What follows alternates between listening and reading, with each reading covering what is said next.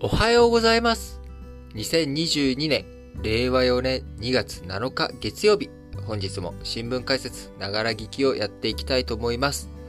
えー昨日2月6日でですね、イギリスのクイーンエリザベス、えーエリザベス女王が即位70年を迎えました。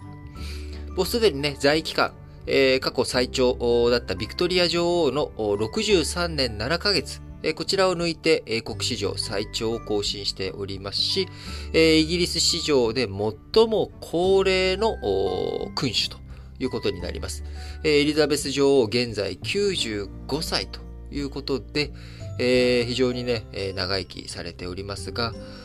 夫であるフィリップ殿下、昨年亡くなり、エリザベス女王自身も体調不良で予備入院をしたりと、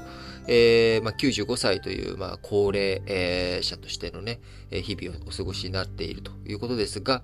現在の健康状態良好ということで、えー5日滞在先のイギリス東部サンドリンガムの離宮で祝賀会に出席し、笑顔で地域住民と交流したということです。はい。えーね、イギリス史上最長の在位後遺症中ということで70年。えーできればですね、もっともっと長生きしていただいて、えー75歳、えあ、な、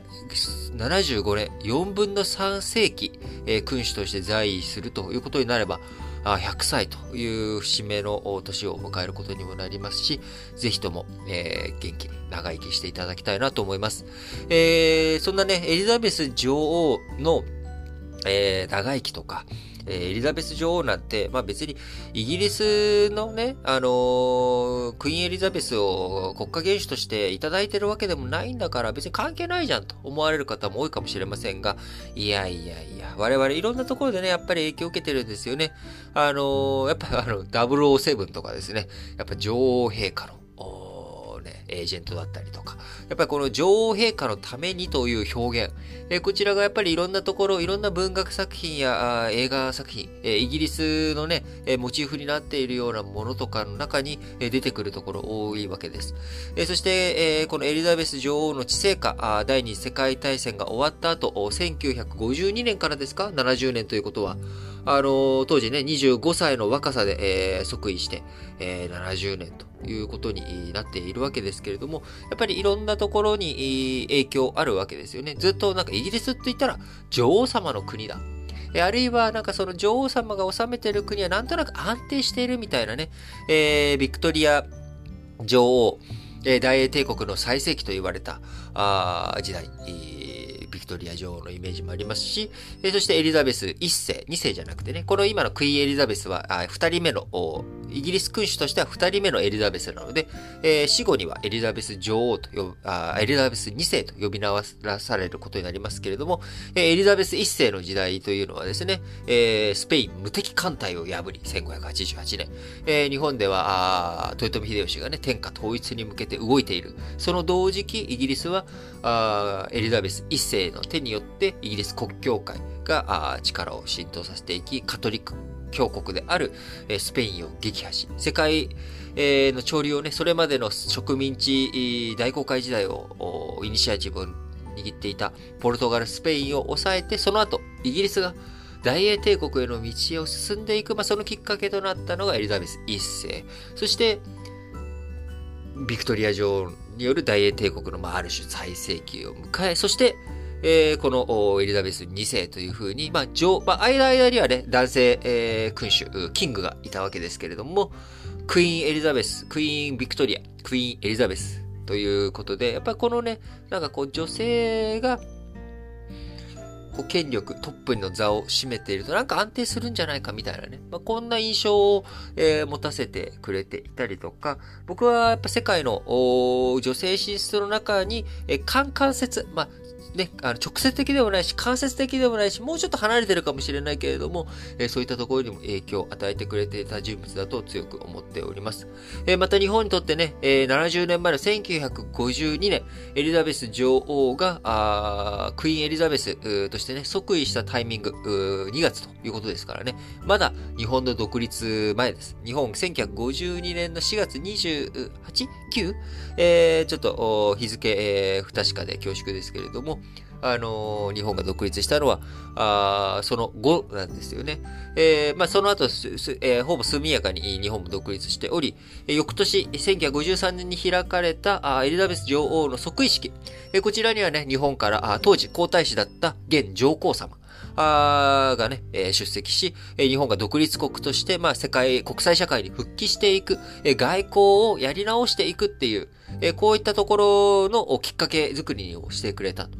えー、まあ、そういった意味でも、あの、戦前はね、え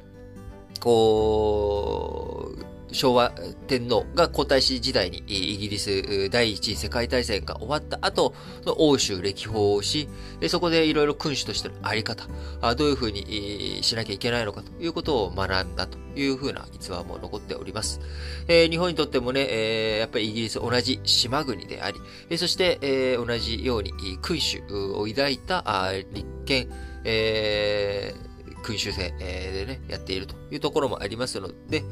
こう、ますますいろんなね、日本としても考えていく上で、試金石となる、そんなイギリスで引き続き会っていただきたいなと思います。えー、なのでね、もし、このエリザベス女王がお亡くなりになるというタイミング、まあ、いつかはね、人間なので必ずいつかやってくるわけですけれども、えー、大きな、大きな、喪失感的なものをね、感じることも大きいと思います。えー、僕が駐在していたタイではですね、えー国王、長くね、えー、国王をやられていた方が、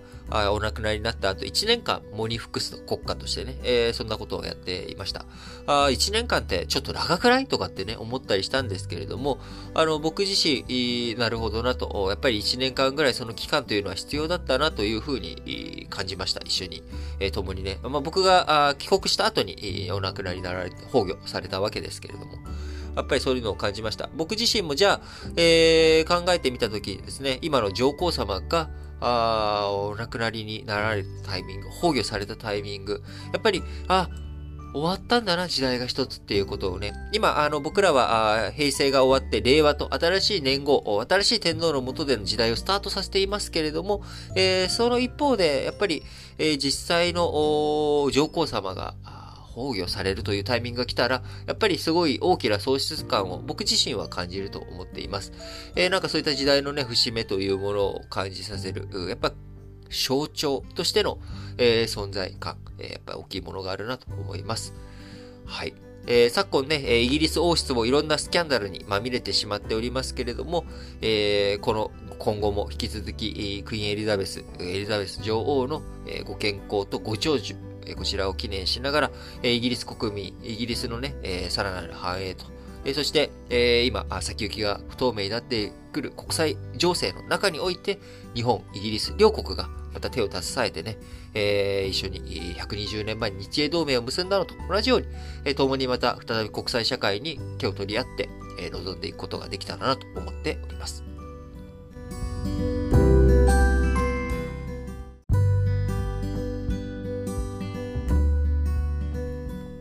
はい。続いて、えー、丸2としまして、えー、昨日6日に投開票されましたあ任期満了に伴う山口県知事選挙。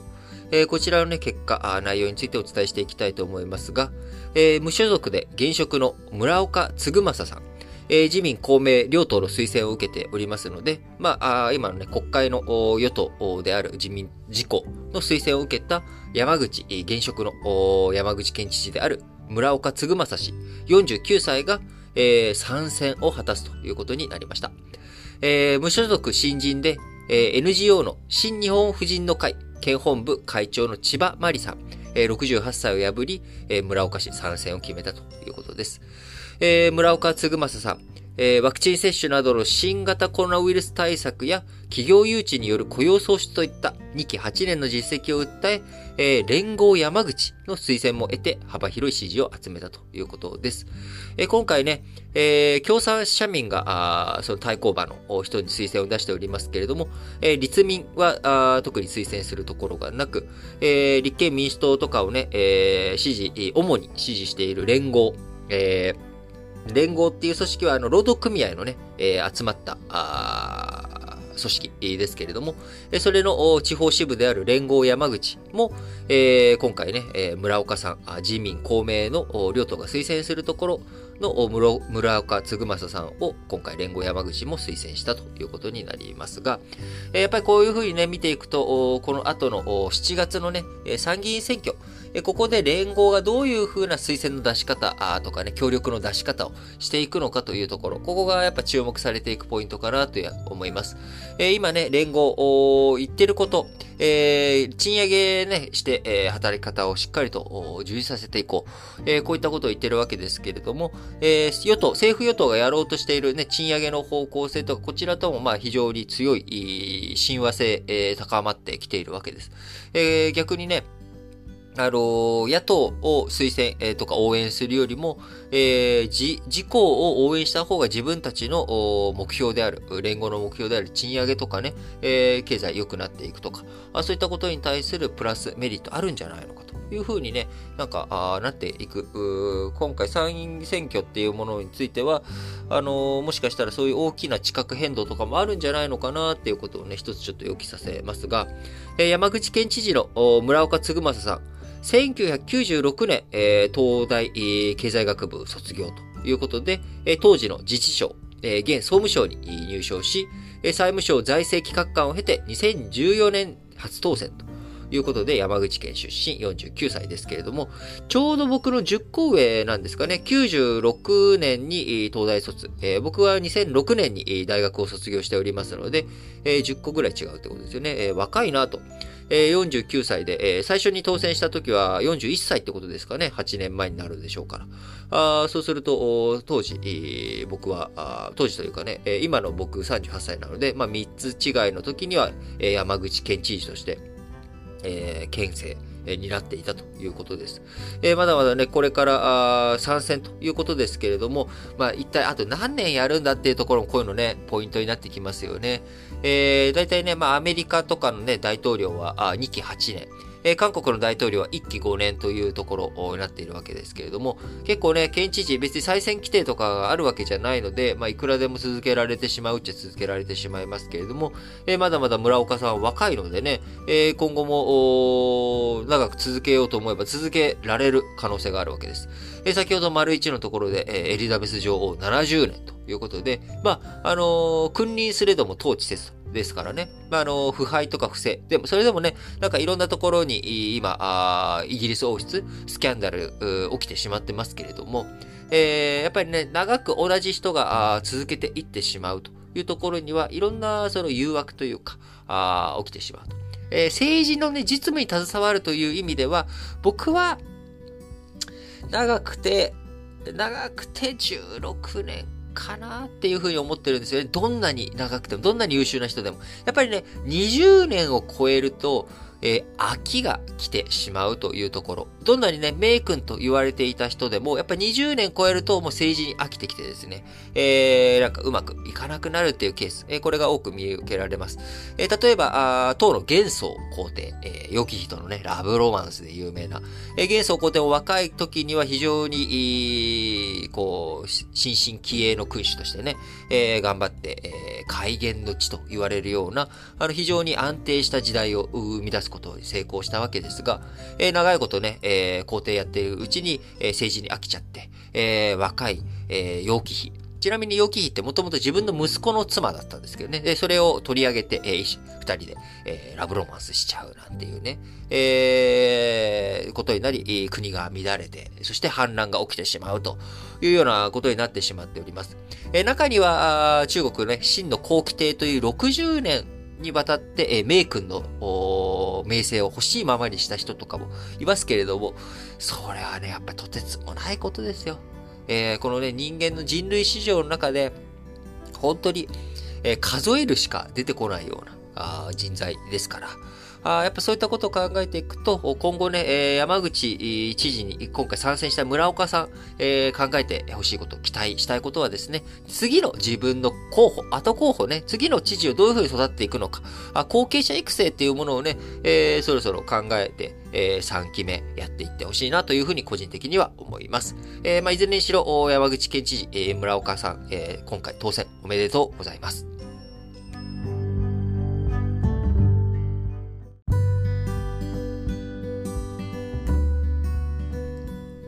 はい。続いて、丸3としまして、えーと、こちらね、えー、なんだっけ、共同通信社の記事でちょっと見つけた、あんですけれども、えー、世界銀行、えー、世界銀行ですね、えー、こちらで新型コロナウイルス化の学校閉鎖などによる学力低下。これでね、えー、学生、生徒らが生涯を通じて得られるはずだった収入を失い、世界全体でこの損失額が、えー、17兆ドル、え日本円に換算すると約2000兆円に上る可能性があるという試算をまとめました。えー、2月6日までにね、公表したということですけれども、えー、新型コロナの危機で世界中の教育システムが停止してしまい、えー、16人以上が学校閉鎖の影響を受けたと指摘。えー、損失額、世界の国内総生産の約14%に相当するというようなね、数字を挙げました。え世界のね、えー、GDP、だいたい20兆ドルぐらいですかね。えー、確かね、ちょっと数字、今、確かな数字言っちゃいましたけれども、あの、まあ、それぐらいの規模感の中、あやっぱり大きな影響がある。えー、そういったね、試算ということで、まあ、実際どういうふうに計算したのかっていうのはちょっと僕、ちゃんと見てないからわかんないんですけれども、やっぱ学習機会を失うことによって、えー、子供が読解力とか計算能力が低下したと。えー、学生、えー、そういったことがあると。ね。やっぱりね、あのー、計算能力って、それで、今更もう電卓とかあるんだからさ、計算なんかしたってしょうがないじゃないっていうことあると思うんですけど、いや、僕はね、非常に大切だと思うんですよね。えー、その暗算のね、ある程度の、基本の演算能力の高さ。やっぱパソコンとかでも、あのー、やっぱもちろん、クラウドコンピューティングしたらいいじゃないというところあるんですけれども、やっぱ基本となるような、ある程度のスタンドアローンで動かせるスペックって結構大切だと思うんですよね。え計算能力っていうのは、やっぱり大きく見、あのー、数字を見誤らないとかっていうためにも、えー、やっぱシンプルに能力、高すぎる必要はないんですけどね。やっぱある一定水準っていうのは必要だと思いますし、え、読解力とかっていうのはどれだけ本を読んだのかとか、あいろんな人とどれだけ過ごしたのかによってレベルが変わってくるわけです。えー、昨日何かのね、ツイッターで見たんですけれども、え、今 iPad をね、子供学校で普及しているから、子供があ黒板の話、先生の連絡のやつを、えー、書かないで、えー、カシャッと iPod, iPad で写真撮ったら、そういう使い方してはいけませんという風に言われて iPad 没収されちゃったと。一体何考えてるの？みたいな、あの、怒りのツイートだったわけですが、あ僕もですね、子供に色々と物を教えるチャンスとかシーンってあるんで、えー、ちょっと、勝手な僕の想像ですけど、あの、やっぱね、写真パシャだと、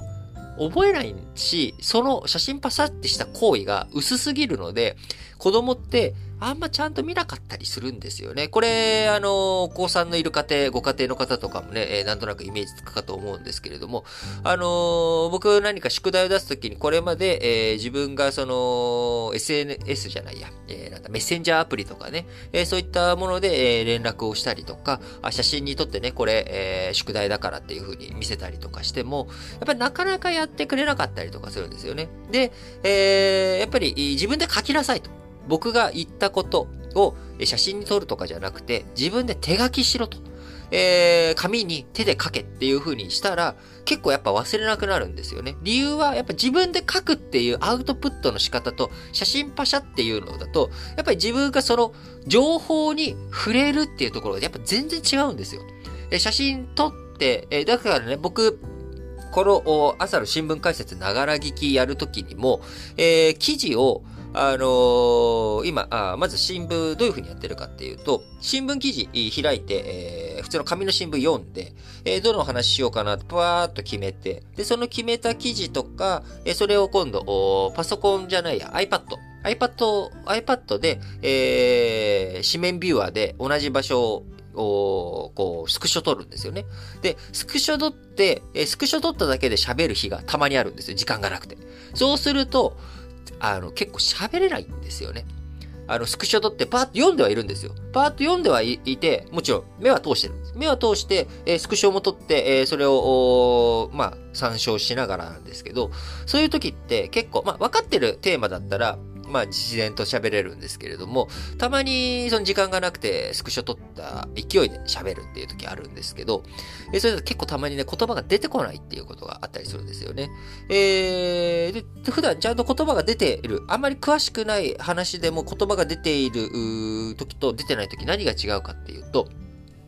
スクショ撮っただけじゃなくて、その後僕線引いてるんですよ、指で。読みながら。読みながら線引いて、えー、たりとか、あこことここ、あ、ここ重要だなとかっていう風に、やっぱり、ある種自分の中で指使って書き込むっていう作業。えー、これをするとですね、全然違ってくるんですよね。で、さらに、もっと本当にこれは、あ俺あんま知らないけど、すげえ重要な話だから、ちゃんと、えー、皆さんにお伝えしなきゃなっていう時には、どうしてるかっていうと、紙にやっぱ書くんですよね。紙に書いて、えー、っと、これこういうことか、ちょっと調べたりとかもして、あ、これ、えー、あれ？これって何だったっけ？あ、そうだ、これだ、これだって調べたりとかして、えー、そういう風にしてまとめた、自分で手書きする。まあ、これは紙じゃなくて iPad とかでもいいと思うんですけど、あの、僕は、あの、裏紙にガーッとノートで、え、赤ペンと青ペン使ってガーって書くのが、やっぱ自分の中で頭に一番、こう、こびりつくので、えー、そういったことをしないとなかなか残らないっていうのがあるんですよね。だから教育、今、あ新型コロナのあれもあって、オンラインとかね、いろいろ変わってきたりとか、いろんな複合的、多様的にやったってきてると思います。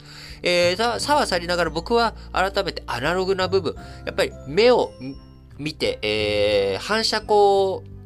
で、えー、入ってくる文字情報を自分の手で書き写すっていうこと、えー、手を動かすっていうことのね、大切さ、改めてちょっとね、強調しておきたいなと思います。えー、また、あ今ね、大人のリカレント、子供だけじゃなくてね、教育機会、大人も再びどういうふうにリカレントしていくのか、新しく再教育していくのかというところポイントになってくる、来てると思います。やっぱりいろんな技術、進展していく、いろんなことが増えていく、えー、覚えなきゃいけないことを増えていく中で、えー、いろんなあことをね、やっぱ教育、自分自身が受けていく、えー、自分自身が与えていく子供たちに、えー、この両輪をね、どういうふうに考えていくのか、社会全体でしっかりと取り組んでいきたい話題だなと思ってご紹介しました。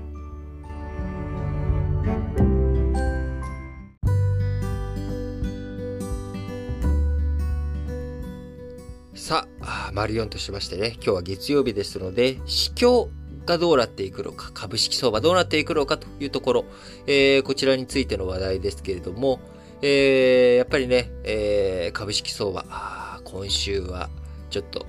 下がるというところ、どういうふうなね、えー、ところを試すのか、どれぐらいの下が底なのかというところ、えー、こちらを試す展開になりそうだというふうに見られております。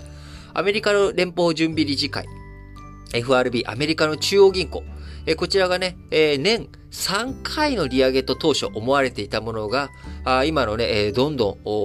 んインフレが強まっていく。雇用も強いけど、えー、人手不足が止まらない、えー、そうなってくると人件費も上がる。人件費も上がれば、あさらにみんながお金を使っていく。そうすると、経済、景気がますます加熱していって、物の値段が上がっていく。え上がりすぎる前にそれを防がなければいけない。ということで、え利上げ、え当初ね、年3回ぐらいと思われていたものが、今は、年5回ぐらいになるんじゃないかとかね。あるいは最初0.25%上げるんじゃなくて、いきなり0.5%、3月に上げてくるんじゃないか。えこういった見通し、見込み、えー、思惑がね、みんな入ってきているということから、えー、株式相場、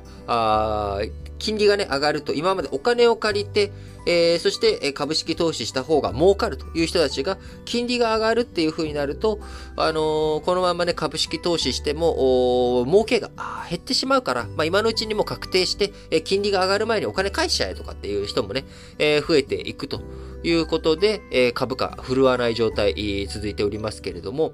えー、じゃあこの状態、もう一旦これで落ち着くのかなというふうに思う中、えー、今週2月10日にですね、アメリカの消費者物価指数、え、こちらが発表されるわけですが、えー、このね、アメリカの消費者物価指数の数字、えー、内容によっては、利上げ幅がまた拡大するっていうようなね、こういった、えー、可能性があるんじゃないかということを市場は警戒しております。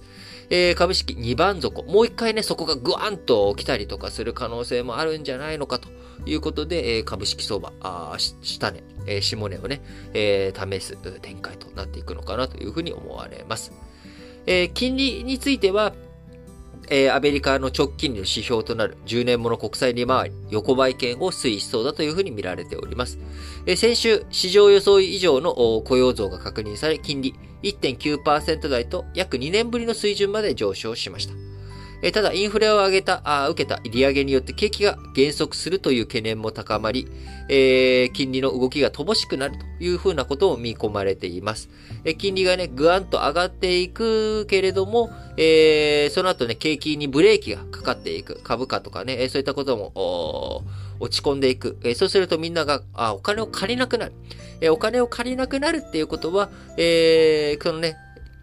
FRB が利上げしても、市場にの、えー、金利というもの、これが、あそこまで、えー、ぶわっと上がるんじゃなくて、みんな借りてくれなきゃね、金利も上がらないということになりますんで、一旦、えー、今ぐらいの水準で、えー、推移しそうだというふうに見られております。えー、国内、えー、債券、えー、日本国内のね、債券利回り、利回り、えー、上昇しております。えー、欧州やイギリスの金利上昇につられて、先週、長期金利が一時0.2%と日銀がマイナスの政策金利導入を決めた2016年1月以降の高さをつけたということになっており、えー、まあ日本、日本もね、じゃあこの後上がっていくのかというと、えー、日本は上限0.25%程度と日銀許容上限を設定しておりますので、金利が冒頭、急騰するような局面出てきた時には、日銀が政策介入するというふうに見られているので、まあ、日本もアメリカもえー、今週はま大きくそんなに金利動かないんじゃないのかというふうに見られております。えー、ということで、円、えー、ドル、円ドルの為替についてもですね、えー、まあ、あんまり大きくない、硬い値動きになりそうかなというふうに見られておりますが、あ原油相場あについてはですね、引き続きウクライナ情勢、えー、不透明な状況ですし、先週あった OPEC プラス、こちらの会合でね、増産ペース、あんまり進めていかないよと、緩やかな状態でやっていくよということから、あ今後もね、需給引き締まった状況続いていくというふうに見られており、えー、原油相場、あね、12月3日からずっと右肩上がりな感じで、えー、続いてきておりますけれども、えー、引き続き強気相場継続していくんじゃないのかなというふうに見られております。えー、ということをね、言いながらも全然予想が外れるというのが、あの、お決まりのパターンではありますので、あの僕自身、えー、まあ、外れることについてね、僕全然、えー、なんだろう、外れちゃったとは思うんですけど、なんか、ああ、恥ずかしいと、嘘ついたな、この野郎、というふうに、えー、自分自身別に思ったりとかしないんですよね。約、あくまでも今、現時点でどういうふうに見るかというベースシナリオを置いているというだけなので、そこから違う要素とか違うものが影響力大きかったり、より大きな、あね、違いが生まれてくるっていうのは、これはもうしょうがない話なわけです。それが予想するっていうことなんですよね。えー、僕は予想をしてね、それを言わないとか、えそれを記録に自分の中で残さないっていうことの方がやっぱり問題だと思っておりまして、その上で結果がずれたら何がずれちゃったのかなっていうふうに分析するネタになるわけですよね。それをあんまりなんかちゃんと残さないで、えー、そのまま、あ流れ流れで日が進んでいってしまうと、結局なんでずれちゃったのかとか、あどうしてっていうのがわかんなくなっちゃうんですよね。なのでしっかりと、あ、こういう風になるんじゃないのかなっていう風に自分のベース展開を置いて、その上で、じゃあ、あ、あプラ、あ、こうだったな。結果との乖離を、こう、見つめ直して、えー、調整すると。いうこと、これが大切だと思っています。えー、なので皆さんはあんまり僕が言ってることを参考にね、投資判断とかしちゃいけないですよ。あくまでも、あ、リートンはこういうふうに考えてるんだなと。じゃあ自分はどう考えるのかな、えー、考えるためには自分は何が足りてるのか、何が足りてないのかなと。他のどんな人がどんなこと言ってるのかなっていうことね。こういったことに、えー、いろいろと調べていくきっかけの一つにしていただけたら幸いです。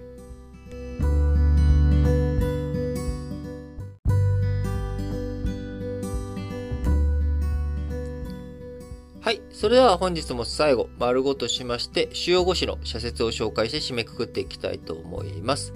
えー、まずですね、朝日新聞。新しい資本主義、目指す社会像と道筋、明確にと。ただ、社会全体の経済的豊かさは、個々の人々の幸福を約束するものではない。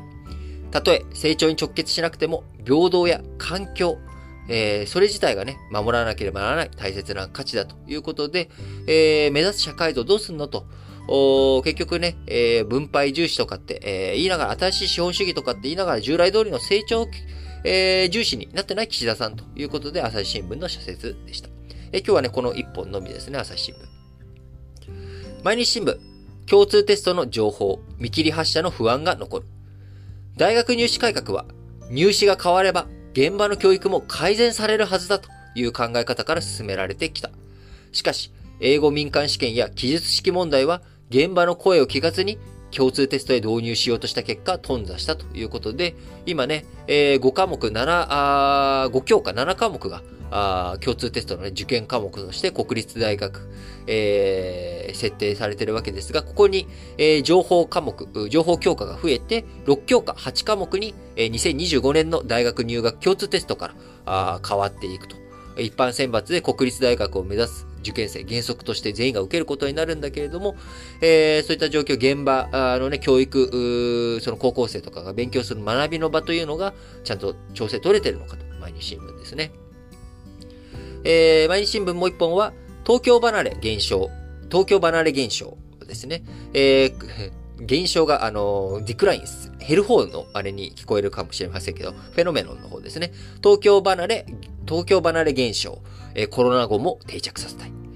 内閣府のネット調査によると、東京23区に住む20代の若者のうち半数近くが移住に関心を示している。変化の目をつまず大切に育てていきたいということですけれども、結構ね、僕の知り合いの若者たちがね、えー、結構23区にもともと住んでいたんだけれども、えー、東京から離れてといっても、えー、鎌倉とかね、え逗子とか、神奈川県とか、あるいは八王子とかね、そっちの方に、えー、もともと自分の実家とかが子供の頃育ってたというわけでもなく、えー、そういったところに移住している人とか、あとは20代というよりか僕の同年代でお子さんがね、2人とか3人とかいる、えー、ご家庭とかがですね、結構栃木とか群馬とか、あそっちの方に移住しているのも何人かいます。えー、だから全部合わせるとですね、えこの2年間、新型コロナの影響で、えそういった地方移住、あるいは東京23区とか東京から出ていく人っていうのが知りってるだけでその20代とか30代とか入れてね、え、10組ぐらい、10家庭、10引っ越し、ああったなっていうふうに今パーッと考えても、うん、両手